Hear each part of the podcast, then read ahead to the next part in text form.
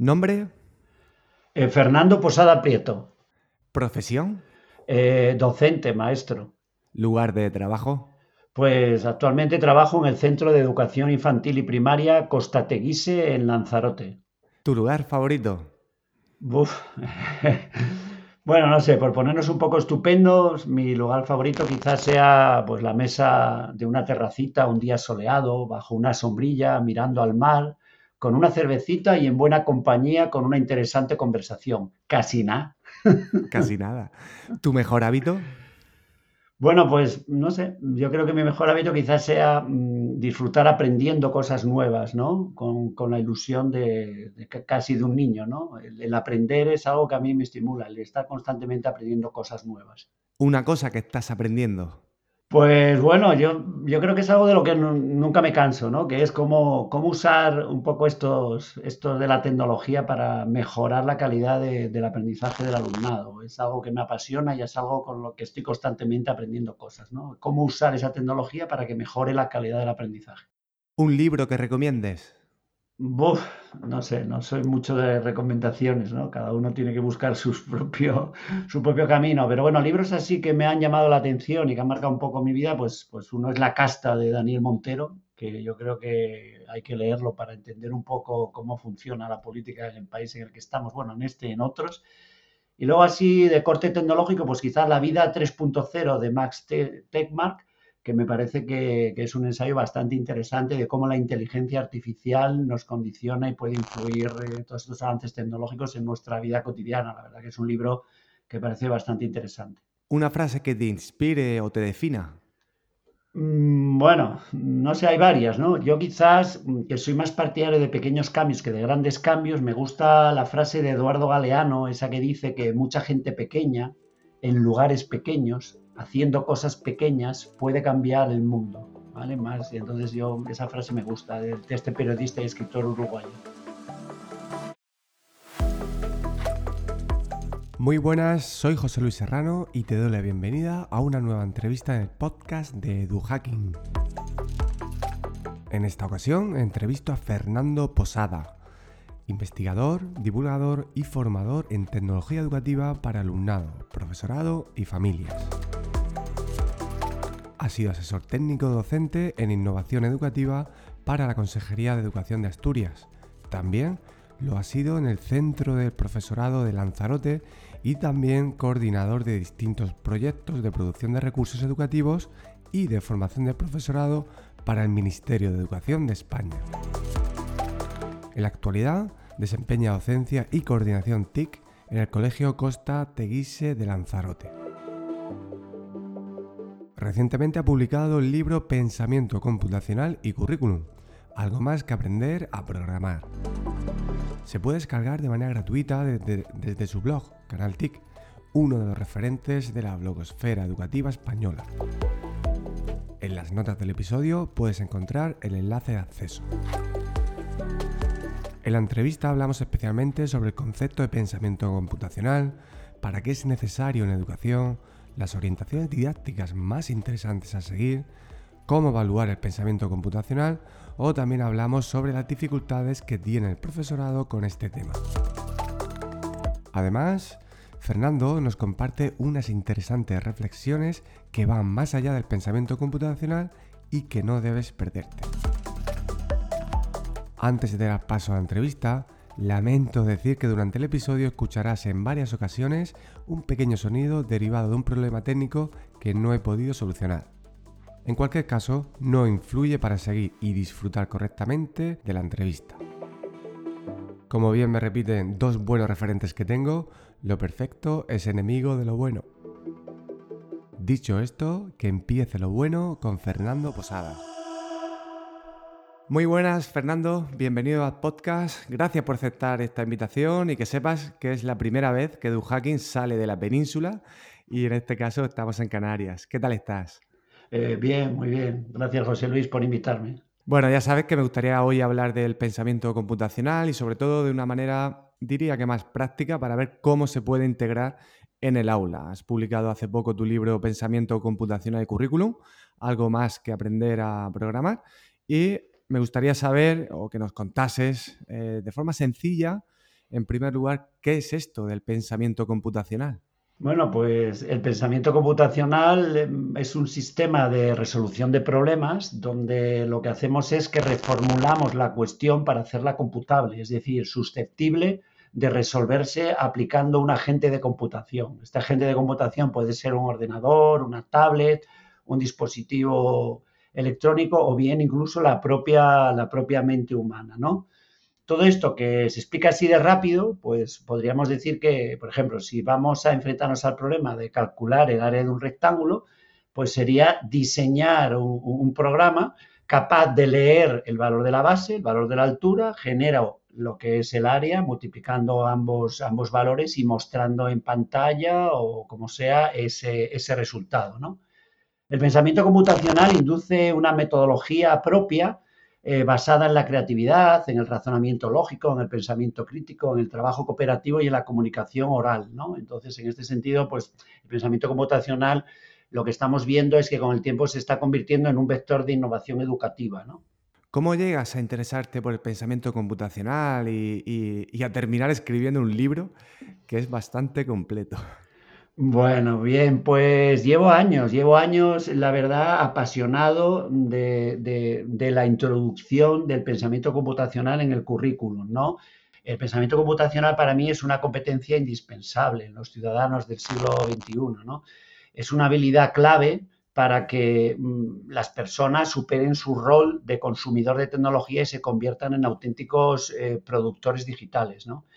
Eh, el pensamiento computacional en la escuela no pretende convertir a todos los ciudadanos en expertos programadores, no, es necesario, ¿no? Pero de la misma forma que en la escuela se enseña a escribir, pintar o cantar bien sin la expectativa de convertir a los chicos en grandes escritores, artistas o cantantes, ¿no? Pues mm, así debemos enseñar a las nuevas generaciones la competencia de la codificación, ¿no?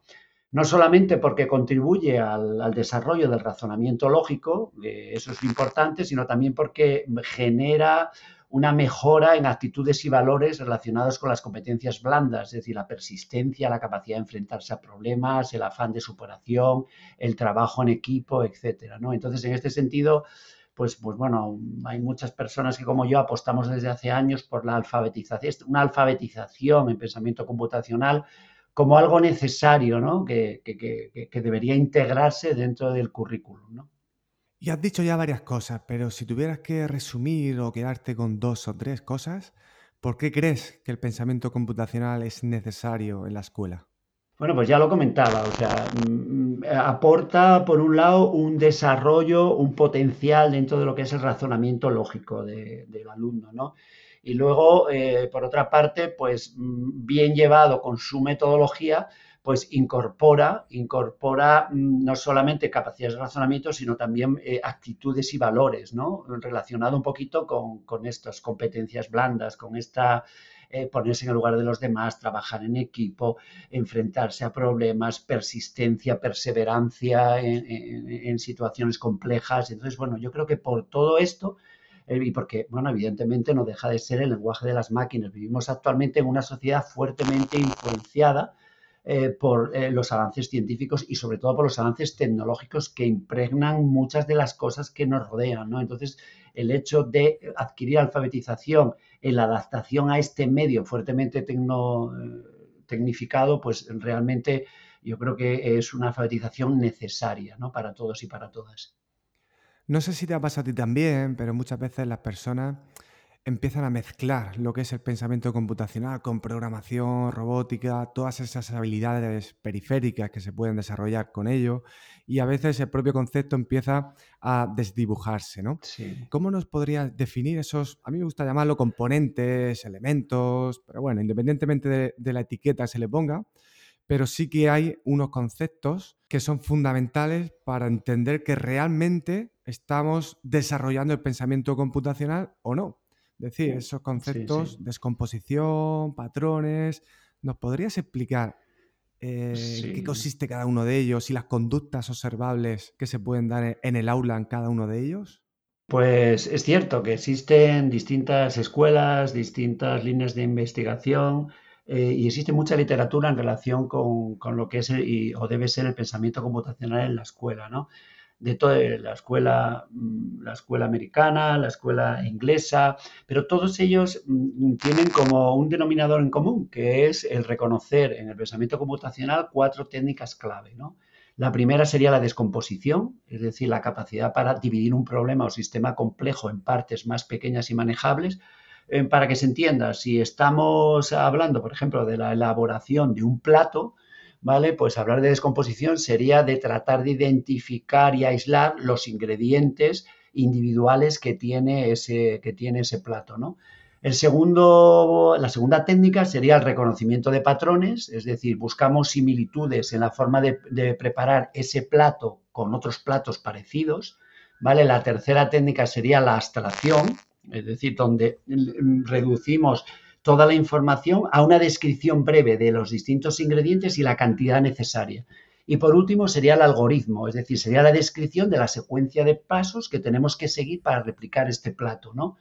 Después de estas cuatro técnicas, que mm, es el denominador común del concepto de pensamiento computacional en casi todas las escuelas a nivel mundial, pues vendría la parte de codificación y depuración para elaborar el programa que resuelve ese problema. A menudo se confunde el pensamiento computacional con la codificación, ¿no? cuando el concepto de pensamiento computacional suele ser más amplio que la, que la codificación y a veces pues esta es, la, es una fase más del mismo. En el libro eh, recoges estos modelos de integración del pensamiento computacional en la escuela de diversos países, incluso alguna experiencia que, que ha habido en España. Y me gustaría que nos pudieras contar para ti cuáles han sido los criterios fundamentales que has seguido para diseñar tu propia propuesta de sí, modelo. Sí, mira, en el libro, en este libro se analizan los modelos didácticos más, más desarrollados a nivel internacional para abordar esta integración curricular a lo largo de la escolarización obligatoria del alumnado, ¿no?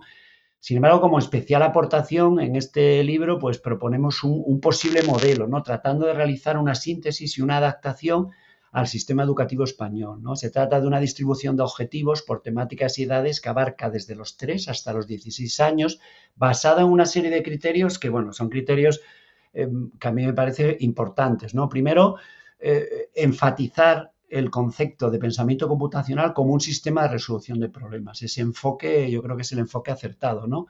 Surge un poquito de la inspiración en las propuestas curriculares del CAS del Reino Unido y del CSTA de, Estados Unidos, trata de abarcar contenidos y prácticas que son significativas dentro de las ciencias de, computación, es decir, tiene que tener un anclaje epistemológico en las, en las ciencias de la computación, se basa en un enfoque interdisciplinar, es decir, donde se seleccionan conceptos y habilidades de computación que se pueden aplicar fácilmente al resto de las áreas curriculares, léase lengua, matemáticas, eh, ciencias sociales, evidentemente adaptadas al sistema educativo español, eh, basadas en un principio de complejidad creciente e iterativa, es decir, eh, respetando un poco el principio que ya es popular de César Cole de la secuencia elaborativa, donde volvemos sobre los mismos contenidos con un nivel de complejidad creciente en función de la edad del alumno. ¿no?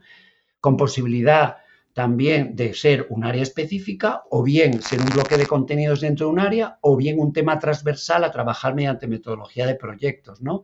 pretendiendo familiarizar al alumno con el pensamiento algorítmico y tratando de condensar un poco pues, la experiencia que llevamos acumulada desde hace unos años en talleres, recursos y materiales experimentados en el aula con los alumnos. ¿no? Realmente la propuesta es una propuesta pues en sí misma discutible, revisable y en permanente evolución, como no podía ser de otra forma. Me ha gustado que incluyas ese criterio de revisable, y además yo creo que eso te viene de tu buena relación que creo que tienes con el software libre. Y creo que es importante porque, como sabes, en el sistema educativo español lo tenemos ya integrado el pensamiento computacional, o al menos aparece. Sin embargo, sí que hay muchas dudas ¿no? de, cómo, de cómo integrarlo. Entonces, bueno, aplaudo este tipo de, iniciativas porque hace falta ¿no? dar luz en este sentido, al igual que con las orientaciones didácticas. ¿Qué nos eh, podrías recomendar sobre eso? Pues mira, llevar el pensamiento computacional al aula, a la escuela, evidentemente mm, tiene que llevar parejo una metodología, una forma de llevarlo, una forma de ponerlo en práctica, ¿no? Mm, podríamos citar distintos elementos, ¿no? A mí quizás, te voy a decir los que me parecen a mí más, más significativos, más importantes. El primero es la creatividad, es decir, eh, el enfoque de la computación creativa exige que el docente estimule y favorezca que surjan distintas soluciones en el grupo a un mismo problema. No, esto va a facilitar desarrollar una dinámica de análisis crítico que permita de, un poco determinar o analizar y concluir cuál es la solución más barata, más económica, más costosa, más fácil, más difícil, más rápida, más lenta, ¿eh? de acuerdo con distintos criterios. Por otra parte, me parece interesante el, que mm, las situaciones o tareas que se planteen dentro del pensamiento computacional estén adaptadas al contexto. ¿no? Las situaciones de aprendizaje deben surgir del entorno próximo del alumno y los contenidos se van incorporando conforme se van necesitando. Entonces, y luego no cabe duda que otro aspecto también importante es la remezcla y la reutilización. ¿Vale? decir, ¿por qué? Pues porque mm, utilizar programas diseñados por otras personas muchas veces son una fuente importante de aprendizaje, ¿no? Trabajar con los chicos dentro de comunidades online de programadores, como por ejemplo Scratch, facilita el uso de programas de terceros. Se abre la oportunidad de tratar derechos de autor, el derecho de cita, las licencias de uso y sobre todo desarrollar en ellos la generosidad necesaria para compartir sus, propios programas con el resto de la comunidad. Luego, quizás otro aspecto también que me parece importante a la hora de llevar el pensamiento computacional a la escuela es un poco mm, el tener en cuenta la inclusión, la inclusión de género, ¿vale? Es decir, actualmente mm, tenemos un déficit importante de chicas, de mujeres dentro de las carreras tecnológicas, dentro de las vocaciones científico-tecnológicas. Entonces hay que, hay que tratar ya desde muy chiquitos de favorecer ese protagonismo femenino, ¿no? Eh, a la hora de plantear tareas de pensamiento computacional, pues mimar mucho los aspectos de cómo llevar eso en, eh, el aula, con la organización de equipos, con los liderazgos, los protagonismos, los repartos de tareas, la propuesta de modelos, el equilibrio entre diseño y programación en los productos que se realizan, la selección de ejemplos de buenas prácticas, la mentorización de expertas, etcétera, etcétera. Ya digo, bueno, podría seguir más, pero yo creo que estos, eh, digamos que son los elementos que a mí me parecen súper interesantes a la hora de desarrollar el pensamiento computacional en el aula. Realmente ahí va a estar la diferencia, ¿no? De cuando se integre en el aula, de si estamos programando robots solamente o estamos haciendo esa actividad como una excusa para desarrollar cosas que van a ser más importantes al final, ¿no? La creatividad, adaptación al contexto, reutilizar, compartir. Y luego también hablas del pensamiento crítico y el trabajo cooperativo. ¿Qué papel juegan estas dos partes eh, como, parte de esa metodología para desarrollar el pensamiento computacional? Pues el pensamiento crítico está ineludiblemente vinculado a, la computación creativa. Es decir, desde el momento que disponemos de distintas soluciones a un problema, para eh, eh, pues conseguimos fomentar el análisis y discusión de las soluciones propias y de las soluciones ajenas, ¿no? Entonces, en ese sentido, el pensamiento crítico lo podemos desarrollar gracias al pensamiento computacional. Y en cuanto al trabajo cooperativo, que lo había dejado fuera, pero que no por ello no es menos importante, la programación colaborativa es una tendencia mundial en los equipos de desarrollo y diseño del software y en la libre compartición y reutilización de soluciones entre la comunidad de programadores. ¿no? Existe multitud de plataformas en red que facilitan el trabajo colaborativo entre los programadores profesionales. GitHub, Git, GitLab, Stack Overflow, SourceForge. Es decir, en la codificación en el aula existen ya desde hace tiempo fórmulas colaborativas muy populares, la programación por pares ¿no? y la programación MOV.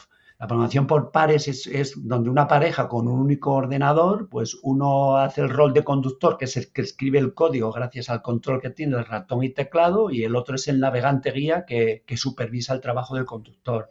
Esa es una dinámica de trabajo colaborativo, ¿no? Y luego, por otro lado, está la programación MOV, que son grupos de cuatro personas con un único ordenador enfrentándose a la resolución de un problema, donde el conductor escribe el código, el navegante escucha, analiza y decide, y los otros dos observan, aportando, revisando y emitiendo opiniones, ¿no?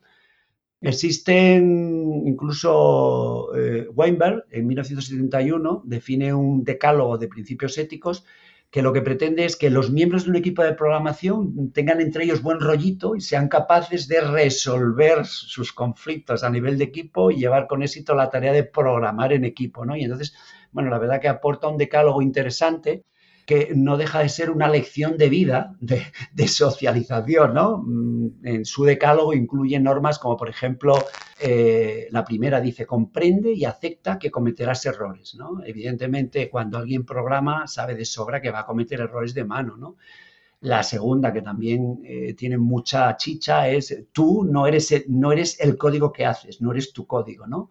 O, por ejemplo, la última, ¿no? Dice, critica el código, pero no a las personas. Evidentemente, cuando existe un trabajo en equipo y lo que se pretende es alcanzar o llegar a un producto común, pues, pues evidentemente hay que eh, hay que trabajar estas normas eh, para llevar eh, a buen puerto y, desarrollar y acabar con éxito en esta tarea de, trabajo colectivo. Yo creo que con todo esto rompes en gran medida muchas creencias. Bueno, que romper una creencia no es nada fácil, pero creo que, que rasca alguna creencia por ahí que dice que a lo mejor el pensamiento computacional es solamente una vía para tener más programadores, una mano de obra para empresas tecnológicas. Y como bien has dicho, pues en función de cómo se integre, pues esto no tiene por qué ser solamente para esto. Es decir, eh, el aprender a programar, por seguir con esa técnica de desarrollo de pensamiento computacional, como has comentado, pues nos ofrece un montón de, valores ¿no? y de una ética de vivir y de, trabajar. A mí esos principios, cuando lo vi en tu libro, me gustaron mucho y es que es e, súper educativo desde ese punto de, vista. Dentro de las clásicas metodologías activas, pues eh, yo creo que parece muy lógico que el aprendizaje basado en problemas pues va, a encajar porque forma, forma parte del concepto, pero luego hay otro aprendizaje basado en proyectos que incluso en, en, primaria, si no recuerdo mal, o en infantil, aparece, ¿no? Incluso en, la ley, que puede tener su, su, utilidad, ¿no? Aunque yo te digo que cuando reviso los estudios, luego no es muy utilizado, ¿no? ¿Qué nos puedes contar del aprendizaje basado en proyectos y el desarrollo del pensamiento computacional? Mm, bueno, mm, evidentemente la integración de cualquier vector de innovación educativa en la escuela actualmente mm, tiene que pasar por unos condicionantes. Es decir, ahora mismo en la situación que estamos, pues para que algo se integre tiene que responder a unos estándares de calidad que ya no son los de hace 20 años. Es decir, tiene que ser los actuales. Entonces, y, tiene que tratar de integrarse con lo que ya tenemos o, con lo que ya apostamos, ¿no? O por lo que ya apostamos y vemos como necesario, ¿no? Entonces, bueno, pues el pensamiento computacional se puede trabajar en el aula fácilmente desde una metodología de proyectos, desde una BP, ¿no? Eh, con, sus fases y tal. Entonces, bueno, pues, pues no sé, sabemos que la BP, pues arrancamos con un tema y una pregunta guía, ¿no? Eh, puedo poner un ejemplo para ser más claro, ¿no? Por ejemplo, nos planteamos en clase eh, si es posible demostrar de forma empírica que el lanzamiento al azar de una moneda mm, tiene la probabilidad de obtener cara 0,5 o un medio, ¿no? Esa puede ser la pregunta guía. Es decir, podemos demostrar de forma empírica que eso es así, que la probabilidad de lanzar una moneda al aire es 0,5 y que esa cara, ¿vale? Bueno, la siguiente fase del ABP sería la formación de equipos. Pues ahí se organizan las parejas para trabajar por, pares o trabajar por grupos de cuatro con esta programación MOV que decíamos. Y luego a continuación pues se define el producto final, que sería la tercera fase de la ABP, ¿no? Donde se establece el producto y el formato que tiene que tener ese programa, es importante en este momento definir una rúbrica para evaluar ese producto de acuerdo con unos criterios de valoración explícitos y predefinidos. Y el producto podría ser un diagrama de flujo, un programa y una pequeña presentación de los resultados de la investigación. Estoy hablando de ABP integrado con pensamiento computacional. La cuarta fase podría ser la planificación. El grupo elabora, cada grupo elabora la secuencia de tareas previstas, el reparto de tareas entre sus miembros y el cronograma. La quinta fase sería la investigación. Estoy hablando de ABP eh, en este caso, investigación. El grupo investiga qué necesita conocer y qué necesita dominar para elaborar ese producto solicitado. La fase 6 sería análisis y síntesis, donde diseñan el diagrama de flujo. ¿vale? Ese diagrama mm, de esa simulación que debe hacer el programa para poder comprobar eh, la pregunta guía.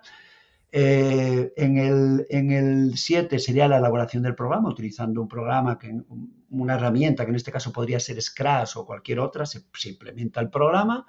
¿vale? En la 8 se presenta, se diseña una pequeña presentación de diapositivas con las conclusiones de la experimentación. En la 9 se pone en común y en la 10 se evalúa, ¿no? Y se evalúa el producto, la presentación y el proceso. En ocasiones eh, bajo modalidades de hetero, co y autoevaluación incluso. Bueno, pues mm, digamos que el pensamiento computacional, como vemos en este caso, eh, se podría trabajar perfectamente bajo las premisas y bajo la estructura de lo que sería el desarrollar un aprendizaje basado en proyectos dentro del aula. Entiendo que abogas por un trabajo de manera más transversal, ¿no? que no se incluya directamente necesariamente en una asignatura de tecnología, mm, ¿verdad? Claro, bueno, mm, realmente la forma de trabajar el pensamiento computacional se ha ensayado, se ha ensayado bajo distintas fórmulas, ¿no? Por ejemplo, el Reino Unido eh, definió hace ya unos años una asignatura específica para trabajar pensamiento computacional, la bautizaron con el nombre de computing y cogió desde primaria hasta secundaria, ¿no? Eh, otros países, por ejemplo, Estados Unidos, Mm, apuesta por un desarrollo interdisciplinar, un desarrollo en el cual, eh, claro, ellos vienen mucho de trabajar la metodología de proyectos y entonces integran el pensamiento computacional eh, de forma completamente transversal. Eh, hay otros, otros países o incluso otra comunidad, como ocurrió con Navarra, ¿vale? Que mm, lo integraron como un contenido dentro de un área concreta, por ejemplo, dentro del área de matemáticas, ¿no? un poco aprovechando esa potencialidad del pensamiento lógico ¿no? que desarrolla el pensamiento computacional. Enfatizas un poco eso y entonces parece que engancha más como un elemento dentro de matemáticas. A día de hoy no tenemos evidencias de, cuál es el, mejor sistema para conseguir un mejor desarrollo del pensamiento computacional de nuestros alumnos. No, si tampoco, había, tampoco tenemos muchos estudios que, que, traten de analizar esto de una forma comparativa, pero parece que, no sé, el sentido común nos dice que quizás una mezcla de ellos, ¿no? Yo abogo en mi, en mi libro por, por, una alfabetización desde edades tempranas, ¿vale? Y eso se puede trabajar como un área o, incluso de, o, como, o, por la metodología de proyectos como una o dos tareas dentro de un proyecto. ¿no? Cuando no disponemos de un área o una asignatura específica, pues no cabe otra opción que trabajar el pensamiento computacional a través de proyectos interdisciplinares donde se plantea una secuencia de tareas de distintas áreas entre las cuales pues alguna es de codificación para crear algún producto digital, ¿no? Que, tenga sentido dentro del contexto de ese proyecto, ¿no? Así, por ejemplo, si abordamos una secuencia de aprendizaje sobre la temática, por ejemplo, de los ecosistemas, ¿vale? Podemos, trabajamos los ecosistemas, pues podemos solicitar dentro de ese proyecto una tarea donde el alumno tenga que diseñar y programar una animación de una animación en Scratch donde se explique, por ejemplo, el ciclo de una pirámide alimentaria. O sea, y entonces, bueno, digamos que estamos trabajando pensamiento computacional, pero el contexto de un tema que, trata sobre los ecosistemas, ¿no? Yo creo que esa es un poco la, línea, ¿no? Sí, yo, yo abogo más por esa, por esa manera de trabajarlo de manera transversal, porque como una habilidad que acaba, que acaba siendo una forma de, de pensar, es como el pensamiento crítico, no puedes crear una asignatura en la que van a ser críticos y van a aprender a ser críticos, ¿no? Tienes que aprender a ser crítico en diferentes contextos para que esa habilidad se refuerce, ¿no? Por el tema de la transferencia, este tipo de, de habilidades de resolución de problemas, no es soy programador y ya soy una buena persona resolviendo problemas en cualquier área de mi vida. Eso no es, no es, no es automático. Entonces, bueno, aunque los resultados de las investigaciones no arrojan mucha luz, pero si nos acogemos a, esta idea de la transferencia, yo creo que sin duda la forma de trabajarlo es, transversal. Vamos a abrir un melón de esos complejos, ¿no? ¿Y cómo se evalúa esto del pensamiento computacional? Sí, vamos a ver. Eh, sí, es una cosa que le preocupa mucho al profesorado, ¿no? El tema del anclaje curricular y sobre todo el tema de la evaluación, ¿no? Muchas veces cuando doy talleres o cursos de programación, de codificación, bueno, de pensamiento computacional, eh, realmente una de las cosas que más le preocupa a los docentes es un poco el anclaje, ¿no? El anclaje, evidentemente, si uno revisa pormenorizadamente objetivos y competencias, mm, encuentra muchos denominadores en común, ¿no? Pero quizás el punto donde más, digamos, más controversia se puede despertar es en el tema de la evaluación, o sea, cómo evaluar, ¿no? Pero bueno, es, es algo también que, afecta a, lo que tampoco, a lo que no es pensamiento computacional. Es decir, la evaluación, a mi modo de ver, debe basarse mm, en el momento que estamos actual en el uso de rúbricas, ¿no? Que para que ¿Por qué? Pues porque el alumnado mm, de esa forma conoce antes de realizar su trabajo ya los criterios de calidad que vas a utilizar para evaluar. ¿no? Entonces, yo creo que en ese sentido las rúbricas aportan ese valor, el valor de explicitar los criterios de calidad que tú buscas en, una evaluación y que, el, alumno, si lo conoce de antemano, pues digamos que puede reorientar y, centrarse un poquito mejor, ¿no? Y dice, esta evaluación para mí, en el caso del pensamiento computacional, eh, contempla como, varios momentos. ¿no? Primero, el análisis del producto que elabora el alumno del programa. ¿no? Se valora el producto elaborado por, por el grupo, por la pareja, por los alumnos. ¿no? En segundo lugar, pues, pues la, entrevista con el alumno o, la, eh, o, cómo el alumno te cuenta cómo ha ido, cómo ha ido haciéndolo, cómo hay, cuáles son las dificultades que ha encontrado. Es decir, analizamos el proceso, porque muchas veces y decimos, no, lo importante es el proceso, pero coño, lo único que hablamos es el, producto final. Entonces, entonces yo creo que nos falta a veces eh, como el factor mm, en evaluación, el factor corrector de conocer un poco el proceso de diseño. No siempre estamos allí presentes delante del grupo o delante de los chicos cuando están, eh, un poco las fortalezas, las dificultades, las propuestas de mejora, un poco esas perspectivas, ¿no? Luego, cómo no, eh, el pensamiento computacional también tiene dentro de su metodología una parte importante, que es la exposición o presentación de las soluciones a los demás, esa oralidad, esa comunicación oral que evidentemente es muy transversal a la, lengua y a, otras, y a otras asignaturas, pues también tener en cuenta eso, cómo se expone a los demás, ¿no? Cómo, cómo se vende, cómo se presenta, ¿no? Y luego, dentro del pensamiento computacional, además de estas tres dimensiones que hemos visto, análisis del producto, análisis del proceso a través de, lo que te comenta el alumno mediante entrevistas o la propia presentación y, la, y cómo expone el, el producto a los demás, también vendría la capacidad de reutilizar productos de terceros. Es decir, mm, porque mm, es cierto que si enfatizamos mucho la dimensión social de la programación, de la codificación, de la búsqueda de problemas, de soluciones a problemas, no nos vamos a centrar tanto, tanto en el diseño del programa, sino búsqueda de soluciones a problemas, ¿vale? Que es un concepto quizás un poco más amplio, ¿no? Pues, pues es importante ver cómo el alumno se revuelve cuando mm, coge la solución al problema de, otra persona, ¿no? Cómo, cómo es capaz de leerla de anticipar qué es lo que hace aquello, de describir cómo se puede mejorar, eh, cómo puede corregir algún error y por qué no, cómo puede hacer la suya y ser capaz de añadirle una mejora personal eh, y adicional. ¿no? Esa reutilización de productos de terceros o de soluciones de terceros, la verdad que también es otra dimensión que en el pensamiento computacional también puede tener su lugar y puede ocupar su espacio. A mí esa parte sin duda me encanta, ¿no? El, poder compartir, que los otros mejoren tus propios productos y aprender de, esos posibles errores que tú has tenido, ¿no? Y ahí se incorpora, aparece el feedback, porque creo que es algo importante, que incluso la propia máquina de programación te puede dar ese feedback, pero ahí el docente pues tiene que aprovechar esos momentos de esos errores para trabajar en base a esos errores y entender que el error es parte del proceso. Esto es algo tan bonito de decir, pero que luego cuando un alumno se equivoca le machacamos con una calificación. Y como hablaba en el podcast con Mariana Morales, es decir, pues menos notas y más feedback, ¿no? Yo creo que, esto es algo que, que, es fundamental.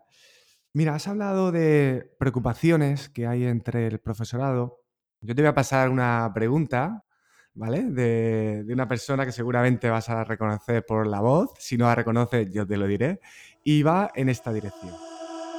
Fernando, corre la creencia, que yo creo que no es acertada, de que los profesores con una cierta edad son el cementerio de elefantes o que no se quieren reciclar o que no están de acuerdo con la puesta al día.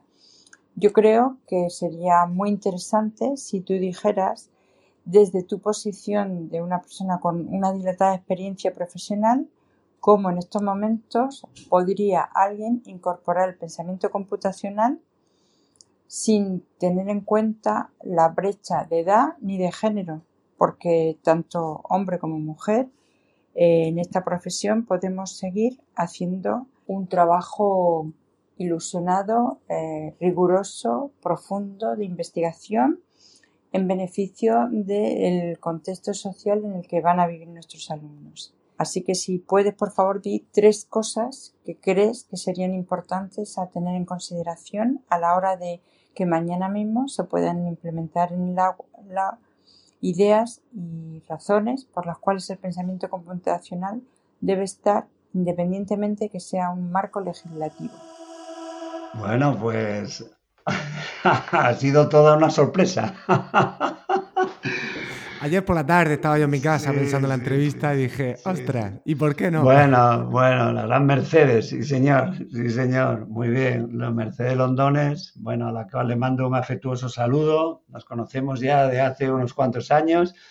Y bueno, bueno, pues la verdad que la verdad que es un placer, es un placer eh, escucharla y ver cómo me lanza eh, esta, esta pregunta. Bueno, pues, pues bueno, voy a deciros, voy a decir una cosa, el pensamiento computacional es, más una actitud que, una aptitud, una actitud con C que una actitud con P, ¿no?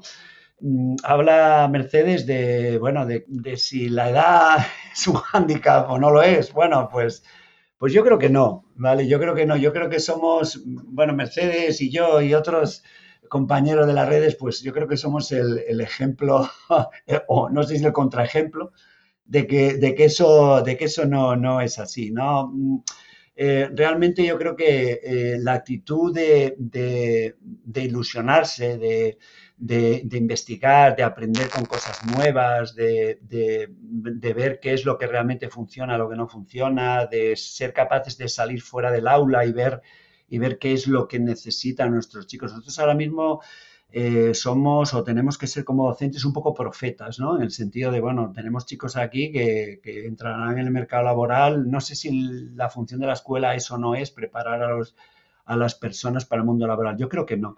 Pero lo que está claro lo que está claro es que mm, muchos de los chicos que tenemos ahora mismo en las aulas, sobre todo en las aulas de primaria, eh, los trabajos a los que se dedicarán no están todavía, no, están todavía creados. Quiero decir, pero lo que sí tenemos la intuición es de que e, esos trabajos, esos trabajos tendrán un, tendrán mucho de competencias blandas, que es lo que estamos viendo, ¿vale? De trabajo en equipo, de afán de superación, de persistencia, de no levantar el pie ante las dificultades y mucho de tecnología, mucho de tecnología, cada vez más. O sea, ahora mismo cuando uno lleva el coche a, arreglar, ya, ni le levantan el capó, le, conectan un ordenadorcito allí, le meten un enchufe y te dicen todo sobre tu coche. o sea que realmente hay, profesiones, como podría ser, por ejemplo, la de mecánico, que cada vez está más tecnificada y como eso podría poner otros muchos ejemplos. Entonces yo creo que esa apuesta por una sociedad cada vez más fuertemente influenciada por la tecnología nos tiene que hacer reflexionar y pensar que tenemos que hacer a nuestros alumnos competentes en la adaptación a ese medio, ¿vale? Y ya solo por esa razón deberíamos hacer una apuesta clara por la, por la, por la inclusión del pensamiento computacional. Y luego, ¿cómo hacerlo? Pues, ¿cómo, hacerlo? Pues, pues evidentemente mm, mm, la formación del profesorado es un aspecto importante, ¿no? Es un aspecto importante el buscar fórmulas de, formación para formarte, el tener una actitud de aprendizaje permanente y de saber buscarte la vida. Ahora mismo en las redes sociales y en Internet hay un montón de información, un montón de experiencias volcadas, un poco beber de un sitio y de otro. Y también muy importante el trabajo en equipo, es decir, el trabajo en equipo los que ya peinamos canas, pues no nos, no nos enseñaron a trabajar en equipo. Tuvimos que aprender, ¿vale? Porque yo soy de la generación del pupitre individual y yo, yo solo allí. O sea, el trabajo en equipo a mí no me lo enseñaron. En las experiencias que yo tengo en la escuela, siendo yo alumno de trabajo en equipo, fueron bastante mm, deficitarias, en el sentido de que siempre el trabajo lo hacíamos dos y los demás iban a, a remolque, ¿no? Entonces, como que, bueno, en este sentido yo creo que el trabajo en equipo y bien hecho en equipo del profesorado es fundamental para poder abordar esta, esta, esta necesidad que tenemos ahora, ¿no? Entonces, bueno, pues, pues nada, Mercedes, un saludo y ya te digo, como hemos comentado ya alguna vez que hemos estado juntos, pues, pues esto, yo creo que no hay edad para el tema de, de, abordar el pensamiento computacional y STEAM dentro del aula con los alumnos, sino que es más bien es una actitud que uno lleva adentro, ¿no? Eh, bueno, podría contar muchas anécdotas al respecto. Eh, recuerdo cuando era coordinador en un centro, eh, yo era de los que, bueno, decía, ah, las nuevas generaciones, las nuevas generaciones. Bueno, a veces las nuevas generaciones me sorprendían en positivo y a veces no tanto, porque a veces es, es la actitud que uno tiene más que la actitud con P, ¿no? Entonces, bueno, en ese sentido, bien. Sí, esa actitud de, mantener esa curiosidad viva. Se supone que un docente a un docente le encanta aprender. Entonces es casi contradictorio, ¿no? Que una persona al menos no tenga la curiosidad por saber de lo que va. Además de esa actitud, ¿qué dificultad crees que tiene el profesorado cuando le llega este tema del pensamiento computacional? Eh, bueno, pues mm, mira, la principal dificultad mm, em, es como todo. Yo creo que no es posible una adecuada formación del profesorado en pensamiento computacional en, unos pocos días. No, no, no, es posible. O sea, no es posible que tú no, hayas tenido mucho contacto con, el, pensamiento computacional y en pocos días ya te quieres poner full a tope y tal. Esto no, es posible. ¿no? Requiere en muchos casos un, un proceso progresivo a medio o largo plazo que a mi modo de ver, pues debe incorporar primero el dominio de las estructuras lógicas de programación, es decir, un, dominio que tampoco tiene que ser un dominio súper profesional, pero bueno, saber un poco cómo es el tema de la secuenciación, los bucles, las estructuras de decisión, las variables, los procedimientos, las funciones, un poco tiene una cierta iniciación al pensamiento algorítmico que se puede dar fundamentalmente eh, mediante la experimentación y el, y el cacharreo con, con lenguajes de programación visual, ¿vale? Fundamentalmente visual, no hace falta irse a lo textual, que a veces uno pues ahí se, naufraga.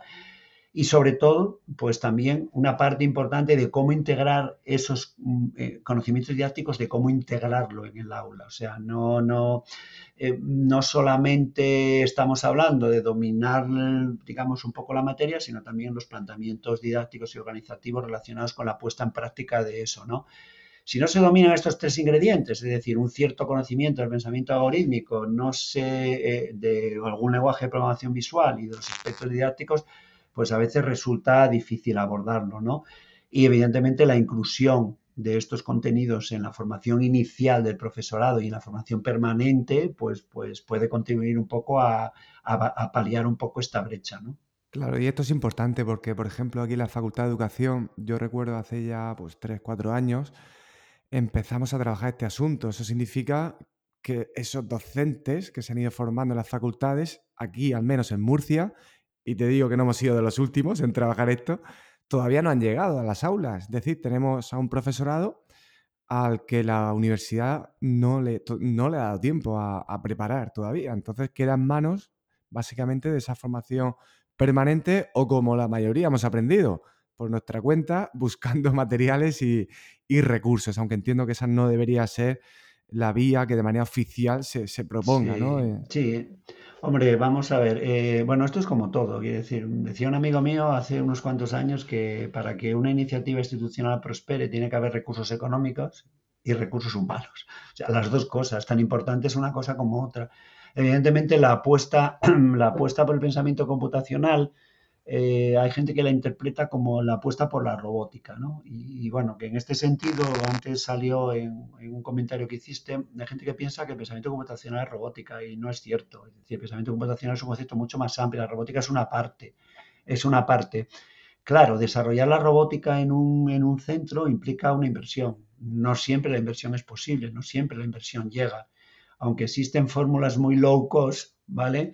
Y a menudo bastante desconocidas, bastante desconocidas, pero mm, bueno, mm, me preocupa más el tema de la inversión en recursos humanos, ¿vale? En recursos humanos, en horas, en, en, horas de reconocimiento, en horas para permitir, evidentemente, mm, pero bueno, no estamos hablando de nada eh, extraño, es decir, los eh, extraño mm, que también ocurre fuera del pensamiento computacional. Estamos hablando hmm. de que en el momento que nos salimos del libro y la libreta, eso implica un trabajo, implica unas horas de preparación. Eh, cuando un profe apuesta por una metodología de proyectos, se echa encima del hombro, encima de, sus, de, de, sí mismo, un montón de horas de trabajo, porque, porque tiene que prepararse, tiene que prepararse ese proyecto, tiene que preparar un montón de cosas pues, pues esto es igual. Es decir, si no tenemos un reconocimiento, no tenemos unas horas, no tenemos tal y todo va sobre el mismo sitio, pues al final, al final pues sale donde sale y donde no sale, no sale. ¿no? Entonces yo creo que hay que invertir en, recursos económicos y también en recursos personales. Cuando hablo de recursos personales hablo de profesorado de apoyo, hablo de horas para preparar estos proyectos, para poder llevarlos a cabo, ¿vale? Porque mm, ahora mismo, pues, pues, eh, no sé, por ejemplo, cuando lanzas una formación con el título que dice pensamiento computacional, hay muchos docentes a los cuales su contenido nos resulta muy interesante, ¿no? Eh, pensamiento computacional, wow, lo identifican con, con, la programa, con una programación en exclusiva, con algo muy difícil, ¿no? Con algo reservado a unos pocos y propio más de profesionales, ¿no? Sin embargo, cuando esos mismos profesores o algunos profesores se ven abocados a tener contacto con este mundo, pues eh, normalmente se ven atraídos por él, sobre todo por su potencial para trabajar, como decía, el razonamiento lógico-matemático de una forma lúdica. ¿no? Entonces, eso es quizás una de las cosas que más les engancha. ¿no? Las interfaces de programación visual han, facilitado mucho este proceso, ¿no? Y, bueno, se puede construir un programa mediante la conexión de bloques a modo de puzzle, ¿no? Y entonces, bueno, eso hace fácil la cosa, ¿no? Y luego, una vez que el profesorado toma contacto con ese pensamiento computacional, que ya digo que a veces cuesta porque la gente lo ve un poco como un poco de frikis, ¿no? El, tema de frikis profesionales que además, bueno, pues pues cuando realmente entran en ello, pues van descubriendo el resto de potencialidades, ¿no? La capacidad que tiene para trabajar en equipo, en algo que realmente le motiva al alumno, que, se, que trabaja en la comunicación oral, la creatividad, trabaja una serie de valores que la verdad que, que enganchan, ¿no? Es cierto que ahora mismo vivimos un momento en el cual en la escuela confluyen una multitud de vectores de innovación educativa. ¿no? Estaríamos hablando de educación en valores, educación emocional, coeducación, STEAM, sostenibilidad, salud, economía, o sea, confluyen un montón y no es fácil encontrar espacio temporal para trabajar todo y para todos, ¿no? Es, difícil encontrar, encontrar el momento. En ocasiones el pensamiento computacional no se considera una competencia crítica en el, alumnado, a pesar de que vivimos en una sociedad fuertemente influenciada por los avances científicos y tecnológicos, ¿no? Y en este sentido creo que todavía falta un poco de marketing y un poco de sensibilización, pero bueno, todo, todo, todo se andará. Sí, además yo creo que hace falta un poco de calma, ¿no? Decir, oye, esto ha llegado, pero primero tienes que, antes de lanzarte con los estudiantes a hacer cosas, pues primero entender qué es realmente y luego ver ya en tu práctica como docente las cosas que estabas haciendo y que en cierta manera, y muchos docentes se dan cuenta, de decir, pues esto lo hago yo con mis estudiantes, o sea, que realmente no están tan alejados ¿no? de, de poder trabajarlo. Y luego ubicar, ¿no? Esto de la programación, la robótica, pues parece, con los estudios que por ahora tenemos, que, tiene que estar, ¿no? que tiene que llegar a aparecer para potenciarlo realmente. Pero luego hay otros estudios, que yo todavía creo que falta mucho para, concluir con esta afirmación, pero que nos dicen que sin tecnología también podemos en cierta manera desarrollarlo, ¿no?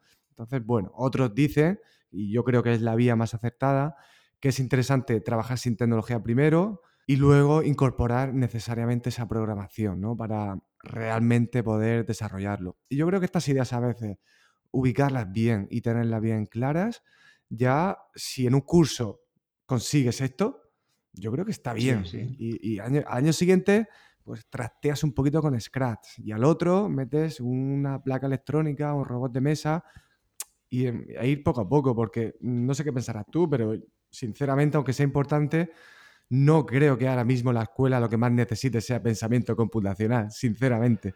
Entonces, bueno, hay que darle también un poco ese orden de lo que están necesitando y el tiempo que tienen. Sí, está claro, está claro. Vamos a ver, hombre, yo mm, eh, evidentemente mm, aquí vengo con la camiseta del pensamiento computacional.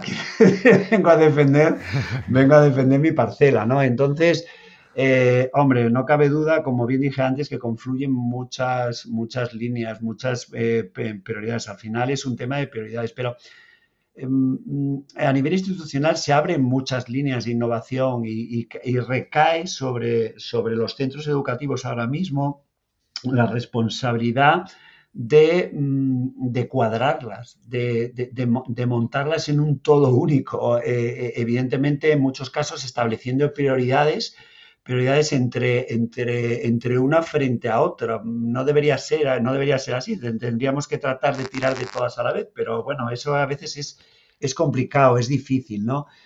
Hombre, mm, en el tema, de, en el tema del, pensamiento computacional, eh, yo creo que si no abordamos esto en, en, una, en un plazo medio, estaremos generando en los chicos un auténtico analfabetismo, es decir, porque, mm. porque ahora mismo estamos hablando, mm, vuelvo a repetir, de, mm, de un sinfín de productos y de, y de objetos programados y programables que nos rodean y que evidentemente tenemos que desarrollar cierta competencia en su manejo. Ciertamente, pero no estoy hablando ya a nivel profesional, que podríamos discutir si la escuela o no prepara para las profesiones, pero hablo de la vida cotidiana, de la vida de cualquier ciudadano, ¿no? Entonces, en este sentido, yo creo, yo creo que hay que, eh, hay que poco a poco ir trabajando, ir trabajando en ello eh, e ir creando esa sensibilidad por, por, por los chicos, porque los chicos utilicen los medios tecnológicos, los utilicen bien y los utilicen para conseguir una calidad de vida mejor de la que, de la que tenemos. Eh, efectivamente, como bien dices, no hace falta tener el robot ni los robots. Ahora mismo mm, em, existe una gran oferta en robots, ¿vale? En, robótica educativa, un montón de, oferta. Eh, parece que como que si no tenemos fondos económicos suficientes para poder disponer de esos robots, pues que no podemos hacer pensamiento computacional, nada más lejos de la realidad. Es decir, eh, el pensamiento computacional se puede desarrollar con un montón de herramientas online que son completamente gratuitas, ¿vale? y, decir, y podemos incorporarlas en nuestros proyectos, Mm, y, estas herramientas eh, permiten trabajar el pensamiento computacional sin necesidad de, disponer, vuelvo a repetir, de, los robots. Los robots es una parte del pensamiento computacional. ¿Las tengo? Muy bien, puedo utilizar. ¿No las tengo? Puedo seguir haciendo pensamiento computacional con otras, con otras herramientas y con otros productos. ¿Vale? Porque al final de lo que se trata es de, pues bueno, de que el pensamiento computacional es una actitud con C, no más que una actitud, ¿no? Que era lo que, lo que estaba comentando antes. Sí, luego esa oferta de, robots y de placas, pues eso daría para mucho. En tu libro, la verdad que haces una recopilación estupenda y bueno, aquel que esté interesado ahora en, entrar en ese tipo de, cuestiones, pues le invito, le invito a que, a que entre en tu libro, que se puede descargar, al menos por ahora, de manera gratuita. Y bueno, creo que es una recopilación muy, muy, muy completa. Y ya para ir finalizando, Fernando, Sí. ¿A qué persona me recomendarías entrevistar? ¿Alguien que te inspire o te haya influido? Uf, no sé. A Mercedes. Muy buena acción. Sí, sí, sí, a Mercedes. ¿eh? Eh, no sé, así gente, podría ser Mercedes. ¿eh? Muy bien. A nivel español y tal, la verdad que es una persona que ha tirado muchísimo del tema de, la inclusión de, de, la robótica, el pensamiento computacional dentro de, dentro del sistema educativo español. Y, bueno, y así a nivel así más, poniéndonos así como más estupendos, pues no sé, quizás eh, gente que ha influido así personalmente en mi expandamiento, pues Mitchell Rexnick, no sé si te suena, es el que dirige el equipo MIT de, los creadores de Scratch. A mí me parece que han creado un producto súper mm, bueno. Eh, muy bien orientado, muy bien fundamentado, han desarrollado un montón de, modelo curricular para poder trabajar. Bueno, de hecho, que se ha convertido en un estándar eh, gracias precisamente a esto, no solamente a la herramienta, sino a la filosofía, al desarrollo eh, del modelo que han creado y tal. A mí me, parece, me parece interesante. Hombre, otro, otro que a mí me parece que es digno de admiración a nivel internacional es Hadi Partrovic, que es el fundador de Code.org, que han creado una web excelente de recursos para el aprendizaje de la codificación a nivel mundial. Son los autores de la famosa hora del código. ¿vale? Con un montón de hmm. tutoriales y tal, y la verdad que Hadi Partovi a mí me parece también un, visionario. Este y Mitchell me parecen dos visionarios de, de cómo enfocar el pensamiento computacional con, las nuevas generaciones y impresionante, me parece. Sí, y ellos proceden de esa parte más técnica, pero se nota que la parte social y educativa Se, han preocupado, se, han, preocupado mucho en integrarlas en, esas iniciativas. Pues muchísimas gracias por esas tres grandes recomendaciones que, que me has dado. Y ya para finalizar, Fernando, ahora sí, ¿dónde te pueden encontrar o dónde te pueden seguir? Bueno, pues mira, me pueden encontrar en Lanzarote. bueno, como verán, no, no hablo canario, ¿vale? Soy, bueno, soy asturiano, vengo de Asturias, llevo aquí 11 años ya. El destino me trajo aquí y la verdad que estoy súper contento de, vivir en una isla como Lanzarote, donde el clima pues te da una calidad de vida excepcional y la verdad que cuando voy a mi tierra disfruto mucho de la fabada, del pote asturiano, de la sidra pero bueno, aquí en Lanzarote estoy bien, es donde trabajo, donde he hecho mi vida y estoy súper contento. Bueno, aquí en Lanzarote. A nivel virtual, pues en mi blog, mi blog es canaltic.com, ¿vale? Canaltic.com es el blog donde llevo escribiendo cuando tengo tiempo mis principales aportaciones. Mi email es fácil, es Fernando Posada, todo junto y en minúsculas, fernandoposada.gmail.com. Y bueno, esos son mis contactos. También en Facebook es fácil encontrarme, en Twitter, etcétera. Muy bien, pondré esos enlaces en las notas del episodio. Y bueno, Lanzarote tenéis un Ironman muy conocido allí. Sí, sí, tercera semana de mayo se celebra allí un, un Ironman muy potente. Es muy, muy, muy famoso ¿eh? a nivel internacional de los de las top. y me consta que es muy duro también, que hace mucho aire.